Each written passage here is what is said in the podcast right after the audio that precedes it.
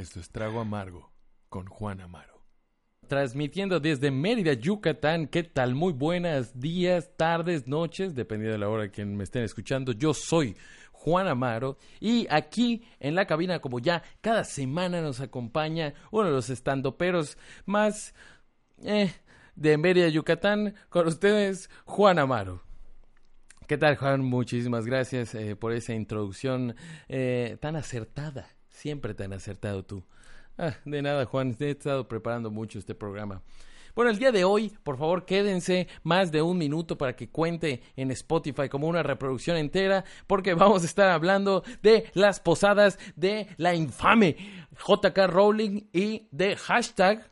Vamos a estar hablando hashtag why. Cancelo Netflix. Oh, pobre Netflix. Fue, fue Netflix y de Star Wars. Que nunca, les juro por Dios que yo soy fan de Star Wars y nunca creí hablar lo que voy a hablar acerca de Star Wars. Entonces quédense hasta el final para escuchar todas las barbaridades que digo acerca de esta película, que la verdad, eh, toda esta trilogía dejó mucho que desear, ¿no? Pero bueno, vamos a dar, vamos a empezar, vamos a empezar la guasa, la jiribilla y pues qué mejor manera de empezar este especial navideño que es con las posadas. Oh, las posadas. Así es, las posadas. Las posadas efectivamente son uh, pues una una tradición que se lleva año con año, ¿no? Es una es una reunión pues de mucha gente, ¿no? Que pues no se ve pues todo el año, entonces se quieren reunir una vez al año, entonces se reúnen y dicen, ah, por esto no las veo todo el resto del año, ¿no? Exactamente, Juan. Es una de esas reuniones que solo tienes una vez y con eso es más que suficiente. O sea, con eso dices, tía, muchas, nos vemos el próximo año, ya, bye, nos vemos, buenas noches, deja de estar chupando, por favor, ya, ya, último shot. Y este, sí, las, las posadas son esa, es esa reunión de pues todos nosotros, ¿no? Eh, y pues eh, hay, muchas cosas características de las posadas, como por ejemplo, pues todos traen suéteres estúpidos, ¿no? Todos aparentemente ya es una moda que se haga eso de, ay, si es posada de suéteres feos, ¿no? Y la vez pasada me, me pasó a mí, ¿no? Que yo llegué a una posada que se supone que era de suéteres feos y todos estaban vestidos normalmente. Entonces éramos los únicos dos idiotas, yo y mi novia, que estábamos con suéteres feos. Y déjenme decirles que todos se burlaron de mi suéter feo, a pesar de que es el mejor suéter que tengo. La verdad, es el mejor, es de Sara. Les dije, es de Sara. Pero sí, sí pasa. No sé qué onda, malditos gringos que siempre tratan de imponer tendencia, porque siempre es como de que viene de Estados Unidos, ¿no?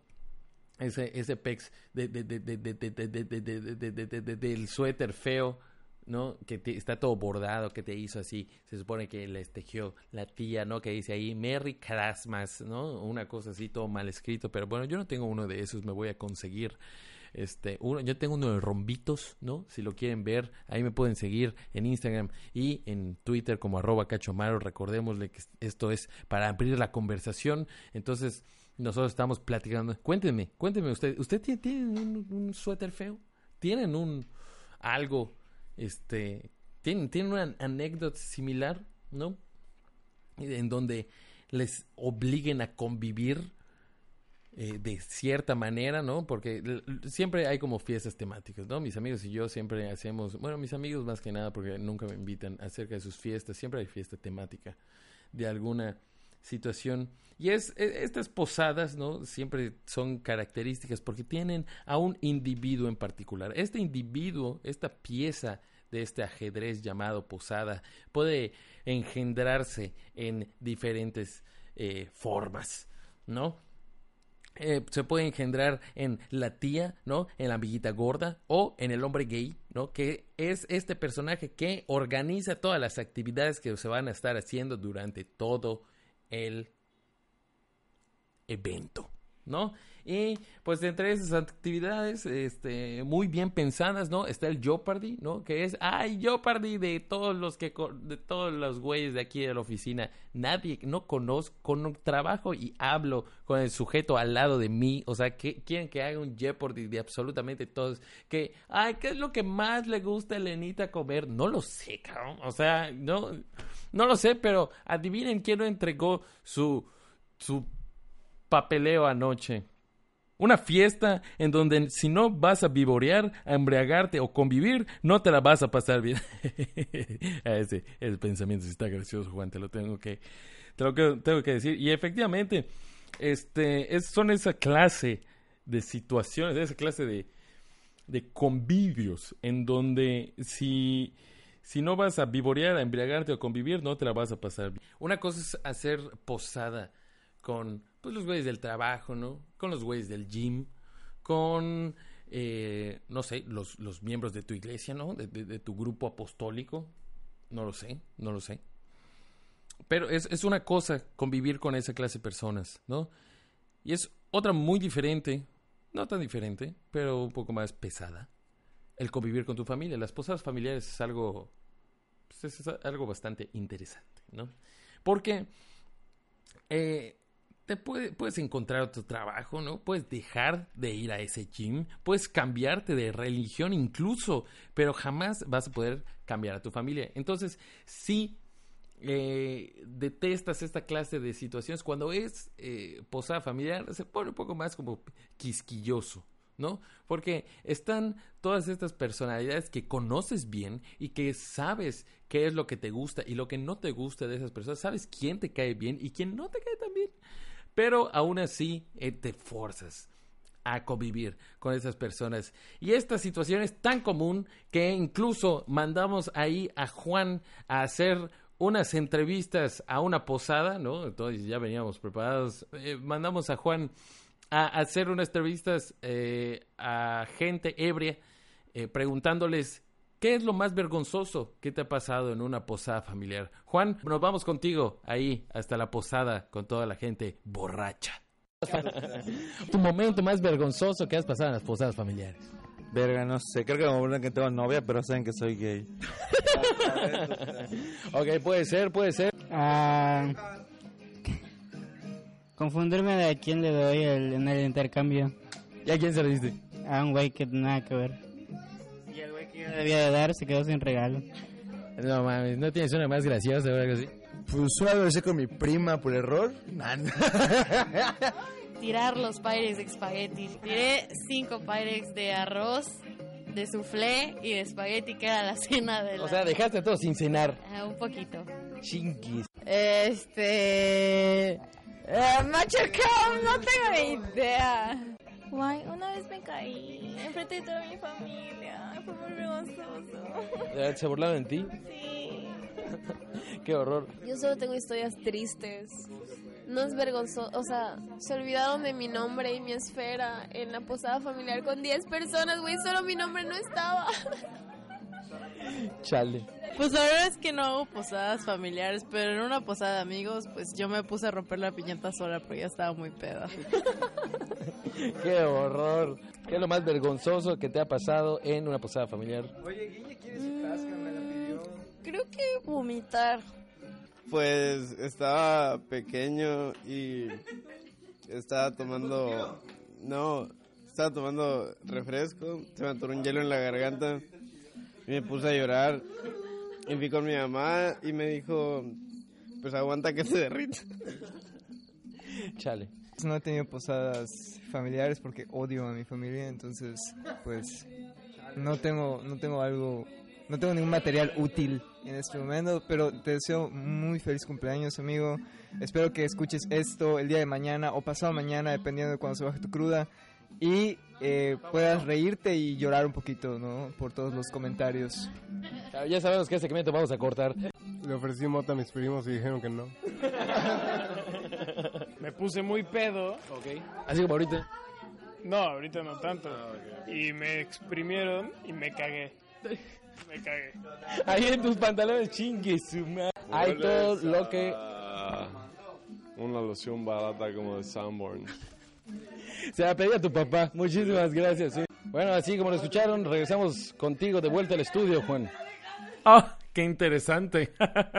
Ah, ¿Cuánta gente ebria, no? Efectivamente, había muchísima, muchísima gente ebria. Eh, unas respuestas bastante, pues, interesantes, ¿no? Vamos a, por favor, vamos a mantener todo en anonimato para que, pues, nadie quede fuera de sus respectivos testamentos, ¿no? Para que todos se queden con la herencia que originalmente iban a tener y no queden nada más por las revelaciones que dieron en este testimonio, ¿no? Me parece excelente, Juan, me parece excelente. La verdad es que es es este bastante revelador esta situación. Siempre, amigos, siempre hagan preguntas cuando la gente está borracha, porque los borrachos siempre dicen la verdad.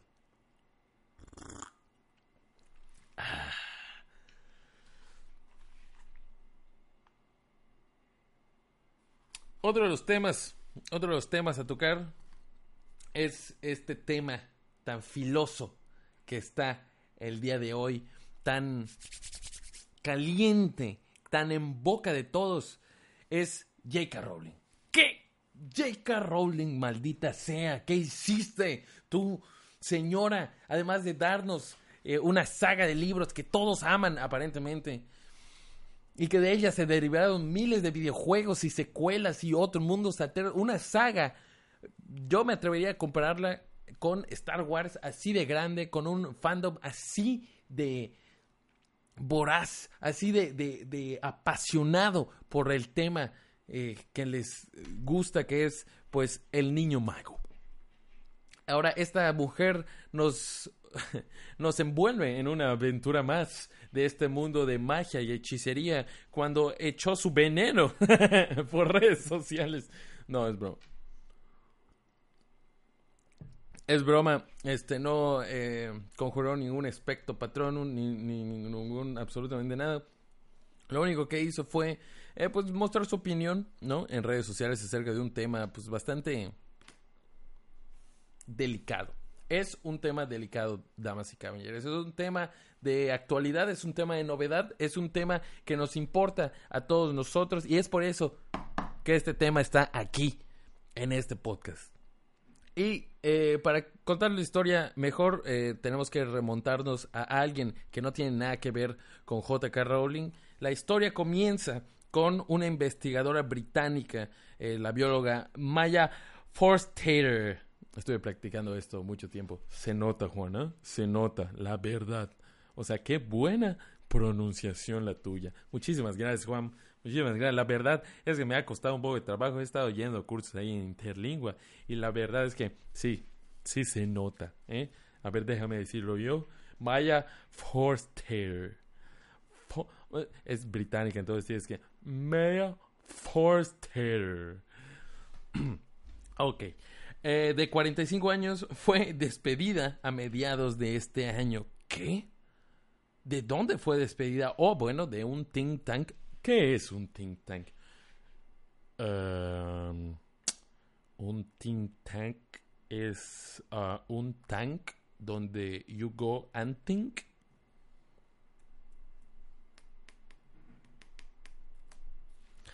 Es la respuesta más pendeja que has dicho el día de hoy, Juan. O sea, no puedo creer que seas conductor de un podcast en internet. ¿Qué más esperabas de mí, ok? ¿Qué es un think tank? ¿Tú sabes qué es un think tank? Efectivamente, Juan. Eh, un think tank es un término mamón que se le da a los espacios de trabajo eh, dedicados a cierto negocio, tipo de negocio, ¿no? Por ejemplo, en este caso, este think tank eh, era para el Centro del Desarrollo Global. ¡Wow! ¡Qué término más amplio! Centro del Desarrollo Ro- Global. ¿Qué tanto carajo se trabaja ahí? ¿Mm? ¿Qué tanto puedes desarrollar globalmente? Muchas cosas, pero aparentemente lo principal que puedes desarrollar es un es estar pensando estupideces como la que dijo Maya Forster. Holy fuck. ¿Qué dijiste, Forster? Así es, dije Forster. Pero sí, es, eh, es una oficina prácticamente, un think tank, ¿ok? Es una oficina donde todos se reúnen a pensar, a desarrollar ideas para que tengamos un futuro mejor o para que se desarrollen negocios. Esto es muy común en este en empresas eh, de creatividad. Em, puede ser que, no sé, su, su compañía de publicidad tenga como, ah, este es el think tank, que es nada más una chinga oficina, ¿no? O sea, eso es todo, es un espacio que le dicen think tank. Holy shit. Pero, ok.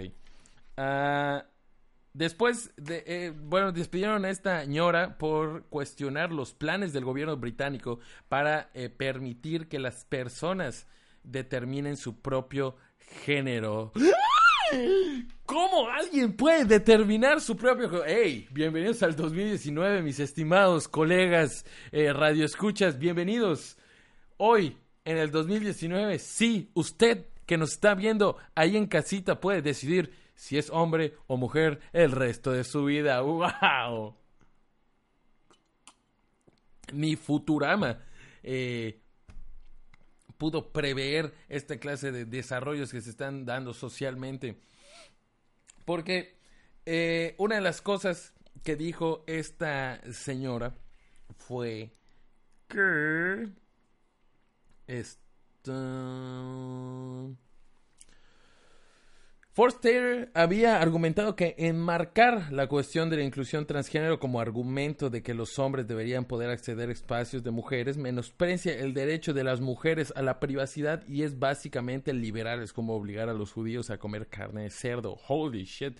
Un poco un... Uh, es básicamente esa discusión que se está teniendo últimamente acerca de si eh, las mujeres transgénero eh, deberían entrar a baños de mujeres o deberían quedarse en los baños de los hombres cuando claramente pues ya son mujeres trans. Entonces es un poco esa discusión que se está teniendo en el día de hoy. A lo que, y aquí es donde viene la autora favorita de muchísimos niños británicos a decir que pues vístete como quieras, llámate como quieras, acuéstate con cualquier adulto que te lo consienta, vive la mejor vida en paz y seguridad, pero obligar a las mujeres a dejar sus trabajos por afirmar que el sexo es real? Hashtag I stand with Maya. O sea, estoy con Maya. Holy fuck. Es lo que escribió en su Twitter la reconocida escritora J.K. Rowling para dar su postura acerca de esta situación. Que, miren, ah, es válida su postura. ¿Qué acabas de decir, Juan? ¿Cómo es posible que defiendas ese monstruo discriminatorio que es esa pelafustana J.K. Rowling? Como si ella no, no supiera todo el trabajo que las mujeres han hecho para llegar en el lugar en donde están y aún así ella quiere demeritar a, a mujeres, ya sea transgénero o como sea. Estás demeritando a otra mujer. Mira, Juan, yo entiendo. Yo entiendo la situación. Sin embargo, es parte de la libertad de expresión el poder decir esa clase de situaciones, ¿no? O sea, estamos en el futuro y yo creo que es tan tolerante eh, una persona que está en contra como una persona que está a favor. No lo sé, en realidad. Claramente no lo sabes, ¿ok? Claramente no lo sabes, ¿ok? Porque eh, el que... El, en una situación de opresión, si estás en la neutralidad, estás a favor del opresor, déjame decirte. O sea, esto es algo que sucede porque eh, no puede seguir esta mentalidad tan, tan retrógrada. Mira, Juan, eh, no es una mentalidad, sí es una, puede considerarse efectivamente una mentalidad retrógrada. O sea, sí, porque eh, no está no está aceptando esa clase de, de, situaciones como lo son las personas transgénero. Eh, hay un término bastante sólido que se le da a las mujeres eh, que rechazan a otras mujeres transgénero. Eh, pero no sé, o sea, siento que está habiendo tanta como mucha conmoción eh, negativa acerca de este tema. En lugar de estar abriendo el diálogo y, poniéndonos ¿no? A reflexionar, ok, eh, ¿por qué está mal Maya Forstater? ¿Por qué está mal J.K. Rowling? Solo están lanzando eh, alegaciones e insultos e, y Twitter explotó una vez más eh, para, para esta situación. Yo entiendo, Juan, pero, pero mira, eh, Forced Hitter claramente dijo que las mujeres transexuales no son, o transgénero, no son mujeres. No se les debería tratar como tal. Ahí sí estoy en completo desacuerdo. Mira, si tú ya tienes el nervio, si tú ya tienes la decisión, la mentalidad de cambiar absolutamente todo en tu cuerpo para cambiarte de género, pues claramente ya eres parte del otro género, ¿no? Wow, Juan. Esta es la primera vez en 22 años que, que coincidimos tú y yo. Muchas gracias, Juan. Estoy haciendo el mayor esfuerzo posible por tratar de entender estos temas tan complejos que mi capacidad intelectual pues, a veces no me lo permite, ¿no? Pero eh, es, es, es difícil, es difícil tratar de mantener la calma con esta clase de situaciones. Así es, así es, Juan. Pero yo creo que es válido que esto se haga. Miren, una vez más les pregunto a todos ustedes, mis estimados radios, ¿ustedes qué piensan? ¿Ustedes están a favor, están en contra?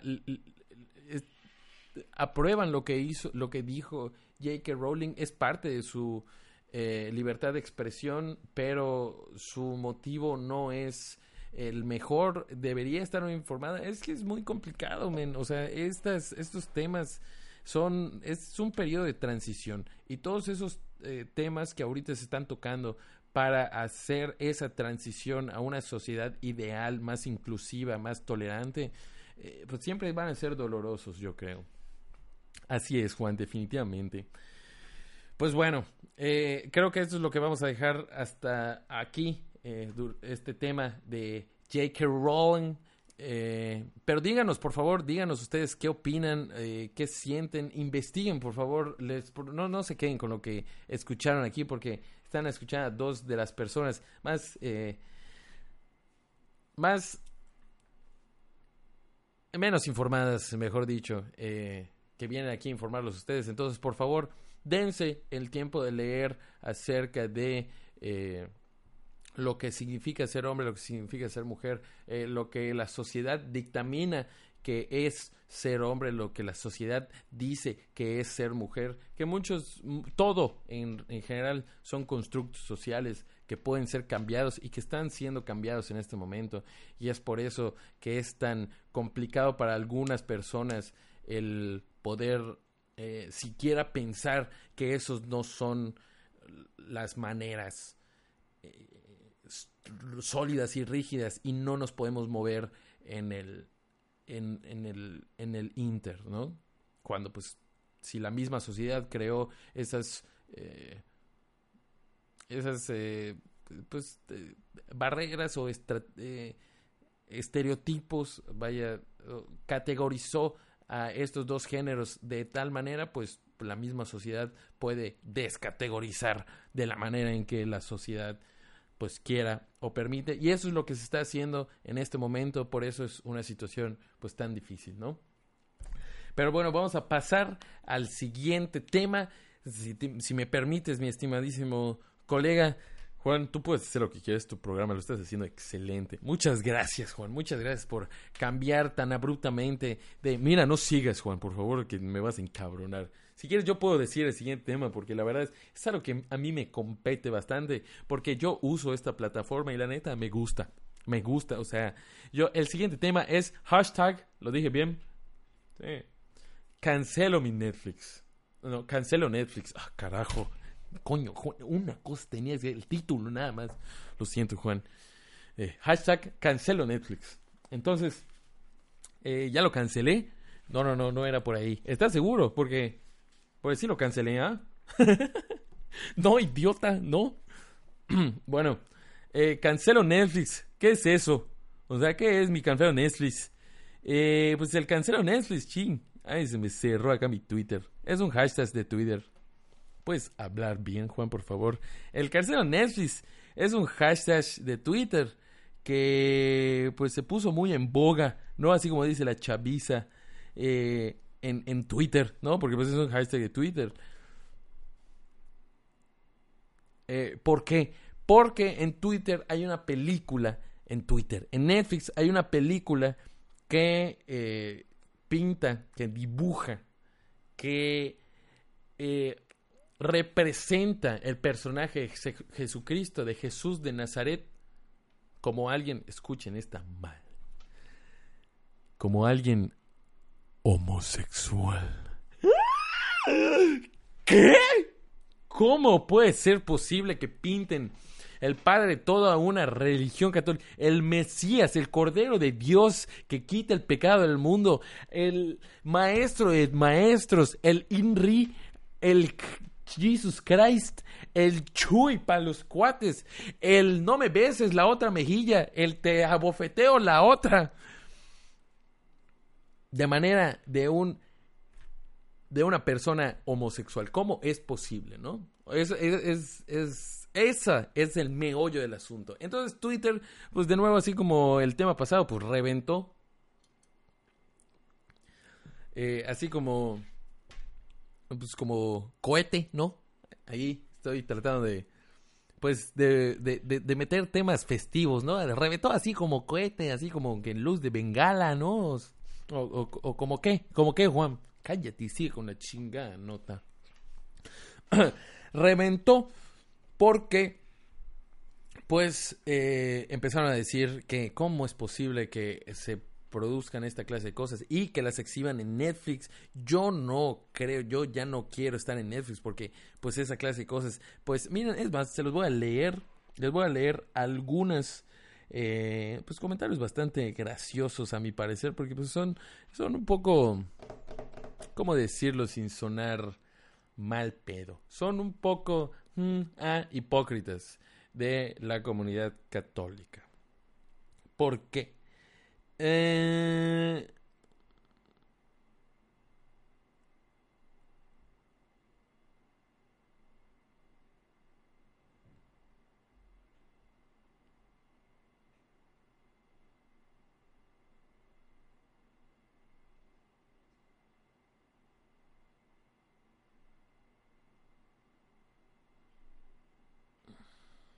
Oh, aquí hay un testimonio bastante interesante.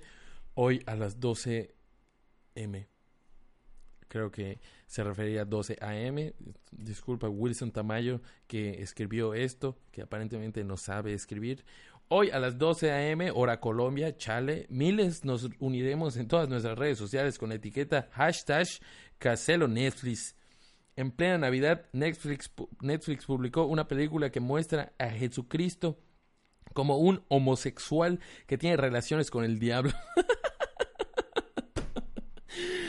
a la Virgen María como una prostituta que mantiene relaciones sexuales con Dios Padre y a los apóstoles como una pobre panda de alcohólicos. Mm. Millones hemos firmado campañas para que nos quiten esa blasfemia de su plataforma. Nos han contestado en Netflix. Apoyamos firmemente la libertad creativa de los artistas con los que colaboramos. Entendemos que no todo el mundo tiene por qué estar de acuerdo con el contenido y creemos firmemente en la libertad de nuestros miembros para elegir los que ven. Entonces deje de estar chingando. Se ríen de nosotros. Las firmas parecen no importarles, pero lo que sí sentirán es una cancelación masiva del servicio. Yo por mi parte ya lo cancelé definitivamente e invito a todos los cristianos a que no sigamos contribuyendo con nuestro dinero a una empresa que blasfema contra nuestro Señor. Usaremos la etiqueta cancelo Netflix y pongamos el pantallazo de la canción de la cuenta. Holy shit. Hashtag casero, Neven. No más abuso contra la fe. Si yo te respeto, éxito también respeto. Eh, creo que se que quería escribir exijo también respeto. Chingado Andrés Chaparro, que no sabe escribir.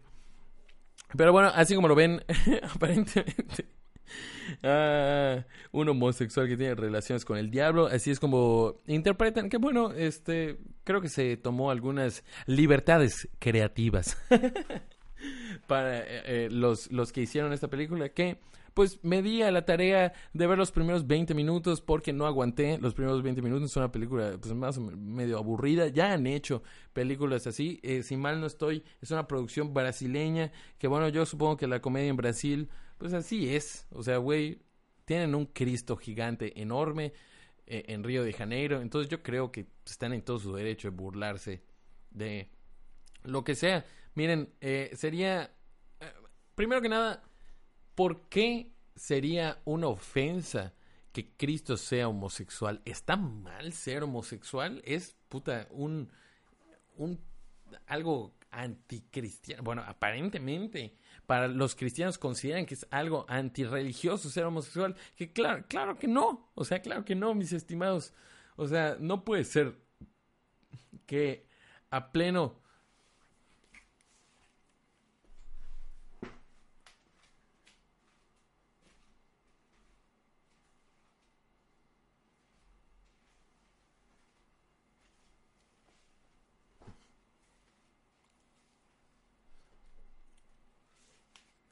No puede ser que a pleno 2019 segui- sigan molestándose de tal manera por esta clase de situaciones. No tienen idea de todo el contenido que hay en Internet acerca de Jesucristo. Créanme, créanme, yo soy parte, yo soy, yo soy eh, eh, pa- parte de la culpa de por qué eh, hay tanto contenido religioso en la, o antirreligioso en las redes sociales. O sea, no, no concibo el güey que dice, ah, ¿Cómo se atreven a hacer esa película?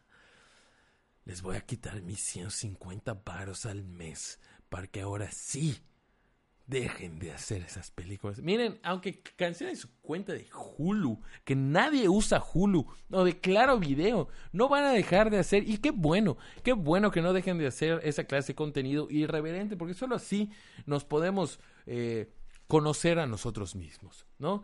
Además de que pues así como está esta parte de la moneda que se queja de absolutamente todo lo que está pasando el, eh, en, Netflix y también está la otra parte de la moneda, la moneda que tampoco pues disfrutaron la película porque no es tan buena, pero que dijo, oye, se están, o sea, están cancelando su cuenta de Netflix. ¿Por qué no hay un movimiento así de grande en contra de los abusos infantiles eh, en la iglesia católica? Y yo dije, ah, oye, ¿qué? Es cierto, un momento.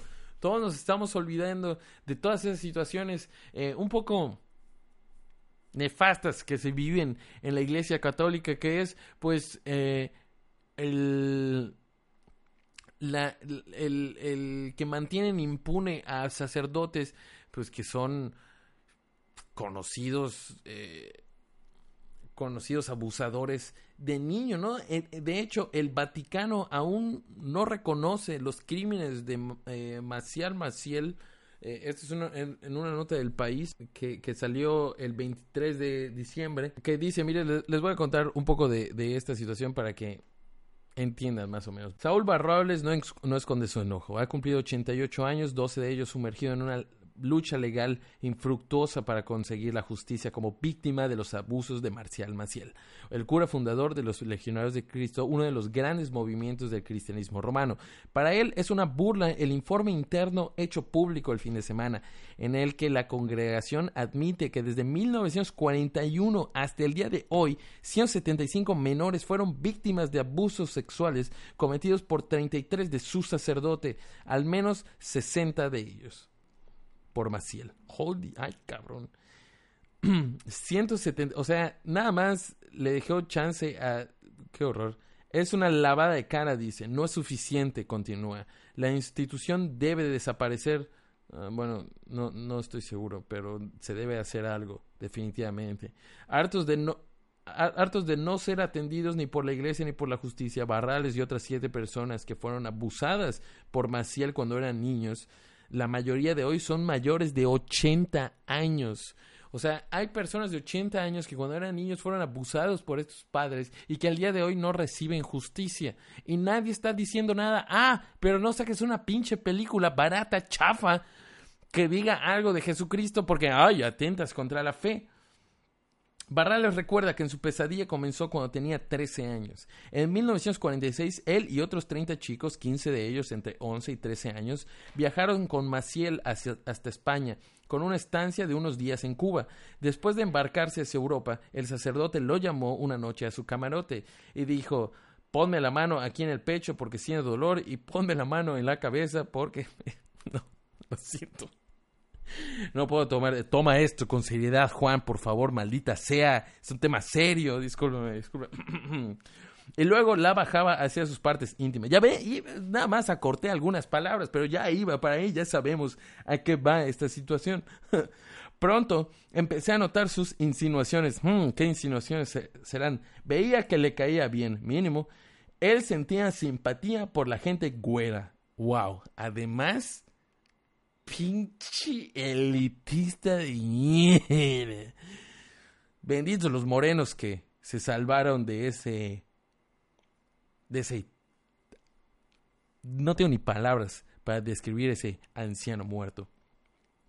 Eh, chamacos de 10, 10, 11 y 12 años, ya ni la chinga. A Barrales asegura que el Vaticano conocía de los abusos de Maciel y eh, efectivamente el Vaticano conoce acerca de los abusos de, Maciel, pero que imperaba el silencio entre los jóvenes que estudiaban para sacerdotes y las autoridades de la iglesia en todos los niveles. No solo eh, la iglesia sabía, sino que toda la legión de Cristo y alguna de las, eh, de las escuelas que pues esta legión eh, es dueña de, también conocían y todos silenciaban. Nadie podía decir absolutamente nada, era un secreto a voces. Yo mismo le decía, no puede ser que enjuicie un ser que ha hecho tantas cosas buenas. Lo considerábamos un santo, un enviado de Dios para transformar la iglesia. Eso es lo que dice el Vaticano de su padre estrella, aparentemente, Marcial, Marcial Maciel. Y esto es una prueba más de que, eh, pues, hay ciertas, ligeras, no diría yo, hipocresías en esta situación entre los cristianos mismos, ¿no? Que bueno, he escuchado argumentos cristianos católicos que dicen, oye, no puedes juzgar a todo un rebaño por alguna de sus ovejas, ¿no? Estos cabrones siempre andan hablando en parábolas y mamás así, ¿no?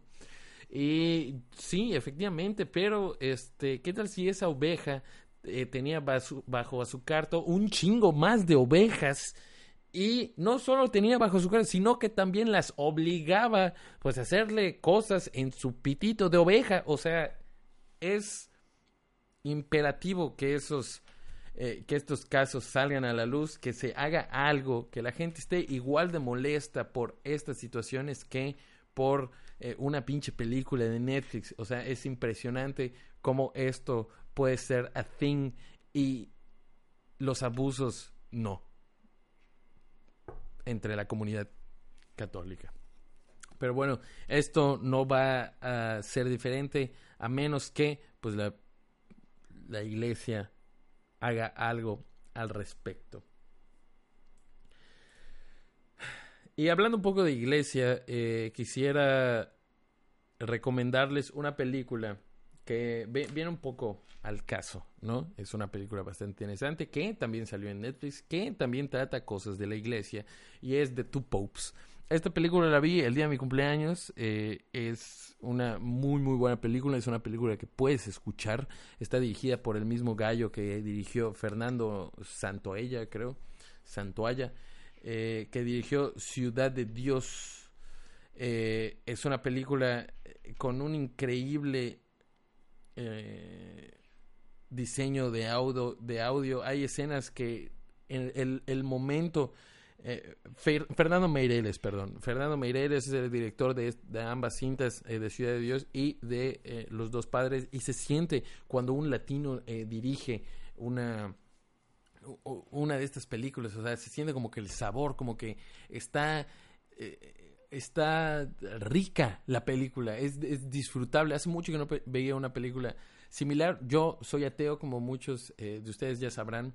Pero esta película me intrigó porque, pues, aparte del elenco que es bastante bueno, ¿no? Ponen a Anthony Hopkins como el, eh, el Papa Benedicto XVI, Joseph Ratzinger, eh, que, bueno, a mi parecer, eh, Anthony Hopkins es un mejor Joseph Ratzinger que el mismísimo Joseph Ratzinger, porque hay una, hay una escena donde, no, no les voy a spoilear, trata de el periodo en que renuncia Ratzinger, spoilers, y pues toma el poder Francisco I, ¿no? Pero es como que todo ese proceso y es algo muy interesante que te eh, da las dos perspectivas de, que la iglesia está teniendo en este momento, la conservadora y la más progresista. La progresista, obviamente, de la mano de Francisco I, Jorge Bergoglio. Eh, pero es, es, es, es impresionante la actuación de Anthony Hopkins. Hay una parte en donde está diciendo por qué está dejando eh, la silla de San Pedro y dice, puta, yo oro todo el tiempo, yo me encomiendo a él, yo, y está como que muy enojado, ¿no? Con, con mucho odio, y me siento en la silla de San Pedro, y silencio, no me responde. Y tú dices, puta madre, Anthony, ¿qué, qué actuación nos estás regalando, ¿no? Y luego te ponen el, el video eh, en los créditos, ¿no? Te pone el video donde ellos dos se están bajando sus respectivos helicópteros para darse su, su abrazo y, y, ves como Joseph Ratzinger, puta, con trabajo se está moviendo como... Ah, puedes escuchar cómo las articulaciones se están desgastando eh, de... Ah, cómo ese güey se desmigaje de decrepitud en ese instante.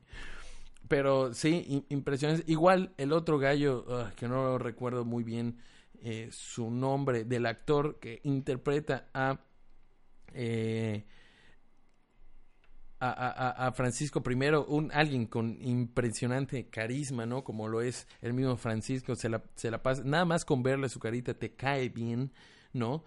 Eh, eh, Jonathan Price. Es un actor que han visto en todos lados. Salió en G.I. Joe, salió en Los Piratas del Caribe, la hace presidente en mil y una películas. Es un actor que está bastante eh, presente, solo que probablemente pues no sabían su nombre. Ahora lo saben, es Jonathan Price. Eh, impresionante, igual. retrato de Francisco I es, es una muy buena historia, es una muy buena película que al final de ella empieces a, que también toca temas como son de estos de Maciel Maciel. Hay, hay una parte en donde los tocan y ven las posturas de ambas lados de la iglesia. Por eso digo que tal vez eh, es, es, una parte de la iglesia nada más la que quiere que estos temas no salgan a la luz. Y hay otra parte en donde dice que tiene que salir a la luz porque se están yendo los fieles. Deben de ver esta película, ¿verdad? Es una película que al final de verla... Eh, juzgas tu fe. Dices, es una película tan buena que al final yo dije, puta, creo que sí soy católico, cabrón. O sea, yo sé que probablemente sea una... Digan, ah, qué mamón, ¿cómo, ¿cómo puede ser posible que una película te haga pensar de esta manera? Bueno, véanla, véanla. Eso es el buen cine, mis estimados. El buen cine te obliga a pensar, a debatirte, te, te, te pone a, a, a, Es un pedo introspectivo muy, muy denso. Pero bueno, es mi recomendación de la semana. Les doy una recomendación buena antes de pasar al último tema, si me permites, Juan. Adelante, mi estimado Juan. Tú puedes hacer absolutamente lo que quieras y estoy de acuerdo en lo que acabas de decir. Gracias, Juan. Gracias. A continuación, voy a hablar de Star Wars. Star Wars, eh, The Rise of Skywalker, o mejor dicho, Star Wars, eh, cómo forzar la fuerza, ¿eh? ¿Eh? No les gustó el juego de palabras, cómo forzar la fuerza. Pues la neta estuvo puta, bien forzada la pinche película.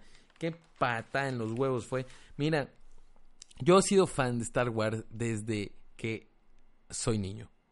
Desde que soy niño, mi padre me inculcó a este eh, maravilloso mundo y he seguido la saga de las películas. Hay veces en donde yo veía todas las, las caricaturas de The Clone Wars. No he terminado The Clone Wars. Empecé a ver Rebels. No estoy tan eh, empapado de todo el canon, ¿no? Como muchos de los otros fans probablemente. Pero me voy a centrar únicamente en la eh, coherencia de las nueve películas que son el canon, pues la mainstream eh, de esta saga, ¿no? Primero que nada, Kylo Ren es un pendejo. Vamos a empezar esta crítica como empezamos la, anterior. Kylo Ren no hace absolutamente ni madres durante tres películas. No gana. Ese güey no solo es el hijo de Leia y de Han Solo, sino que fue entrenado por Luke Skywalker. Un entra Miren, hacen desde las últimas tres películas, o sea, el episodio 4, 5 y 6, no hay eh, orden Jedi. La orden Jedi se pierde en el episodio 3.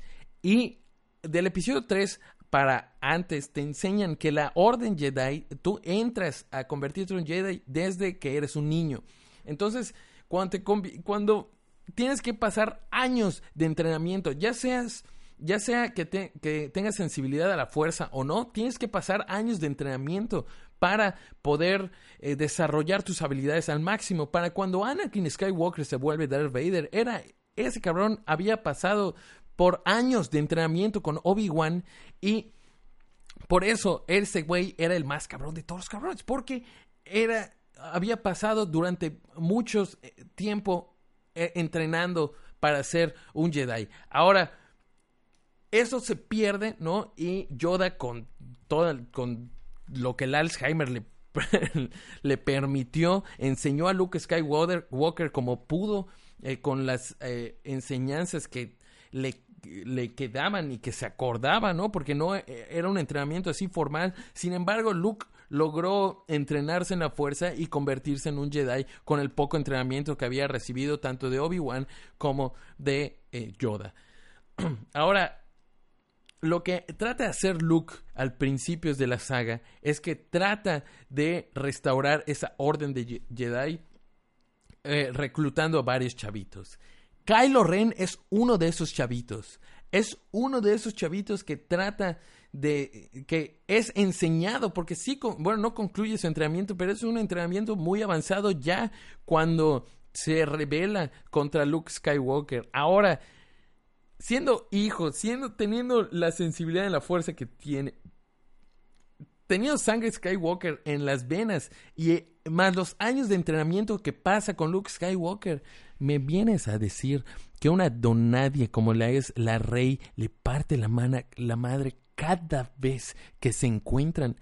Cada vez. No hay ninguna. Mira, estaba platicando esto con otra persona y me dijo, hey, esta morra es sensible a la fuerza. Me vale madre que sí, es sensible a la fuerza. O sea, me han enseñado estas películas que no solo necesitas talento, también necesitas entrenamiento y técnica para tener el nivel de entrenamiento que tiene, se supone que tiene Kylo Ren. Esta morra no tiene absolutamente de, nada de esto y le parten la, en la, la, en la madre cada vez, cada vez le, le destruye la jeta en la primera película por esta situación. O sea, es impresionante. La o sea, porque además de que ese, ese personaje, la rey, es, o sea, es una mera chingona. A, esa, esa morra no pasa por ningún tipo de dificultad para lograr lo que quiere. O sea, no hay, no necesita entrenamiento, no necesita eh, esfuerzo, no nada. O sea,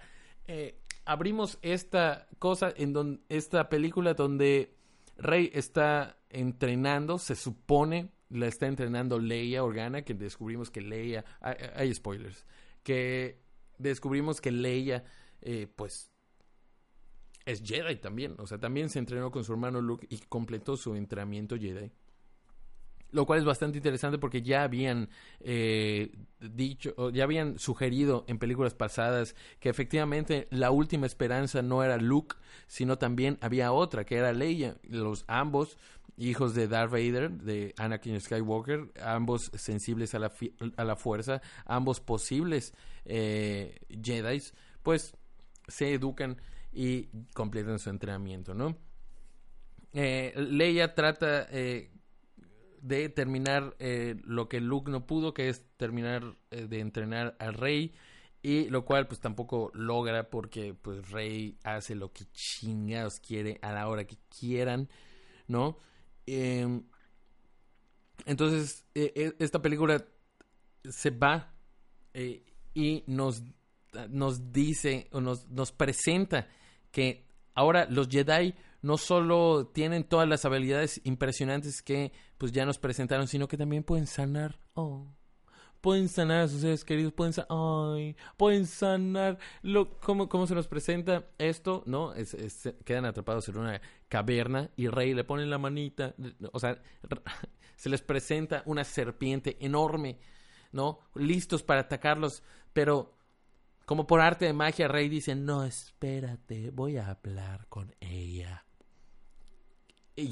Oscar Isaac, el personaje de Oscar Isaac, este, no me acuerdo su nombre, pero dice, no, espérame, déjame, le doy la madre, porque eh, mira esa madre, no, espera, es bueno. Y John Boyega le dice, no, espérate, me encanta esta morra, deja que haga lo que quiera.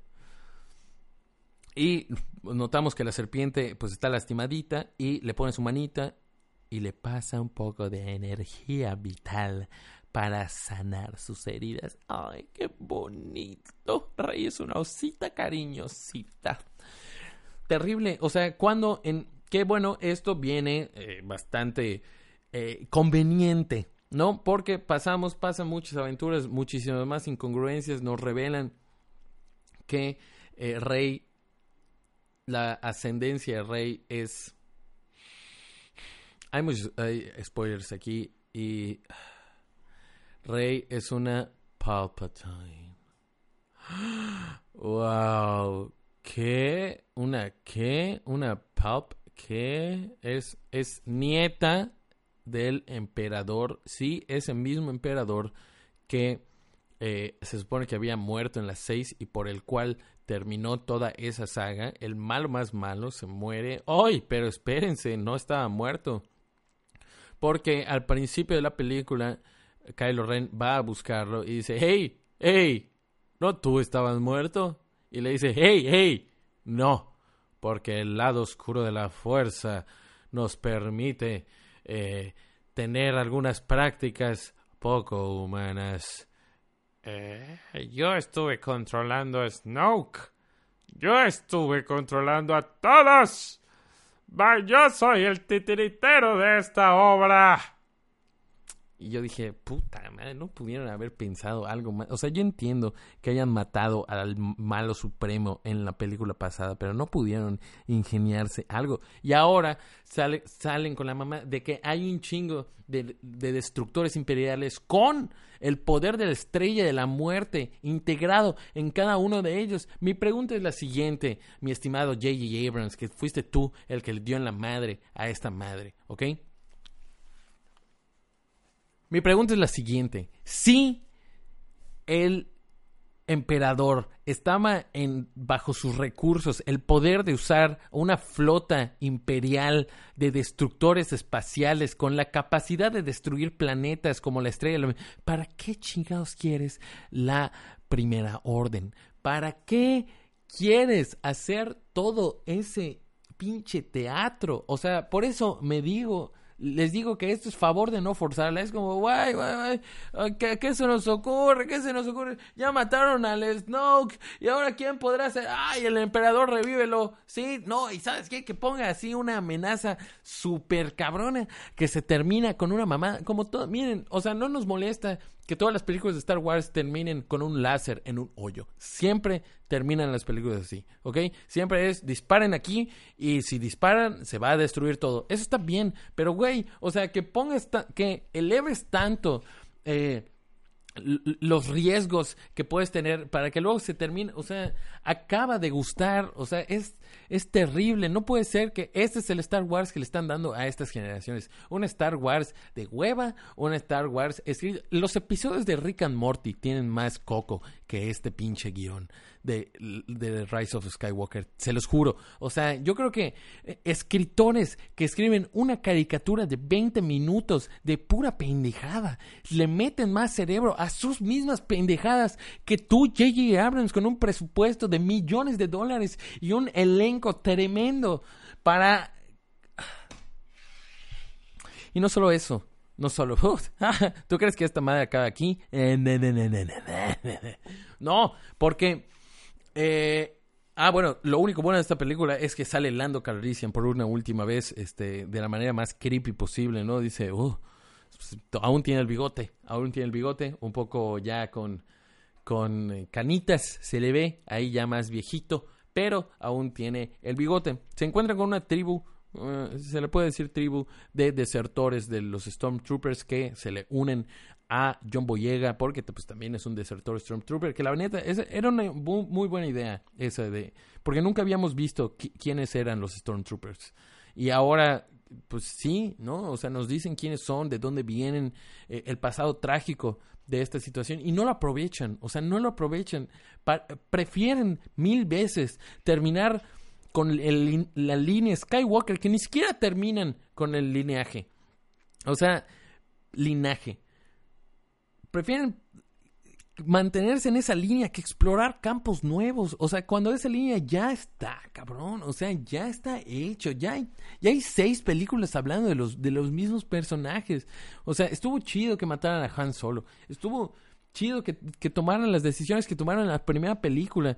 No, no me encantó la segunda. No, para serles honesto, estuvo un poco raro un poco igual medio forzadón. Me gusta el trabajo de Ryan Johnson, pero específicamente eh, The Last Jedi no. Eh, si no han visto Knives, Knives Out, ahorita está en cines, eh, chequenla, es bastante, bastante buena. Eh, pero no, o sea, y luego toda esta tribu de Stormtroopers eh, llega al final, y esta es una parte bastante interesante, ¿no? Está una afroamericana Stormtrooper sentada al lado de Lando Calrissian y le dice, hey, ¿tú de dónde eres? Hey, yo soy de Coruscant, ¿tú de dónde eres? Eh, no lo sé. Y Lando Calrissian le responde. Mm, vamos a averiguarlo. O sea, la, de la manera más cringy, eh, ponen el último cuadro de el héroe Lando. O sea, otra cosa, otra de las cositas que pudo haber salido muchísimo mejor J.J. Abrams si no fuese un chico huevón que no se le ocurre absolutamente nada. O sea, eh, miren, me atrevo a decir que a esta última película, ni siquiera la trilogía, que a esta última película le faltó eh, George Lucas. Chance, si hubieran traído a George Lucas a decir, bueno, oigan, ¿y qué tal si al menos eh, la manera en que resuelven sus temas sociopolíticos tiene algún pinche coherencia?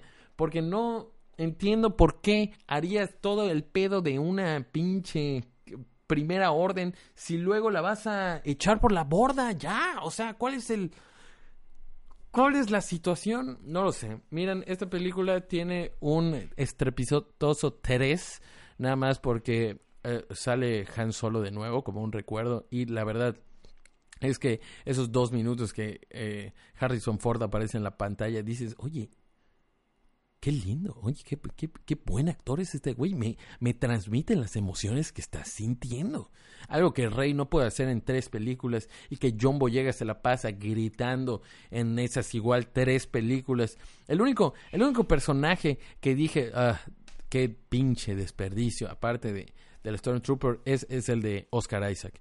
Que lo trataron de poner, de disparar como el siguiente Han Solo. Que la neta es que yo creo hasta este punto se queda corto, sí, pero sí eh, lo...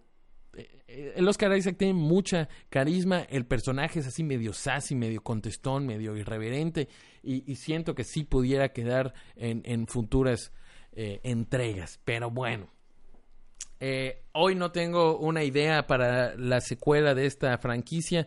si se me ocurre algo mejor de lo que acabo de ver, pues se los comento, pero la verdad es que no, no quiero ni pensar en lo que estos sujetos harán la próxima vez que nos traigan la franquicia más importante culturalmente pop hablando eh, de los últimos tiempos. Pero bueno, esto ha sido todo por el día de hoy en Trago Amargo. Espero que hayan disfrutado mis quejas y mis opiniones eh, a lo largo de este programa. Espero que eh, si tienen, si, si, han si no les parece lo que digo, si quieren decirme algo, por favor, díganmelo. Eh, quisiera igual eh, agradecer a todas esas personas que nos sugirieron temas em, eh, por Instagram, eh, por Instagram ahí puse una encuesta. Hubo muchos, eh, el- la verdad es que el tema más solicitado fue feminismo, pero ah, ni de pedo voy a hablar eso. Yo ahora, un machito eh, en proceso de construcción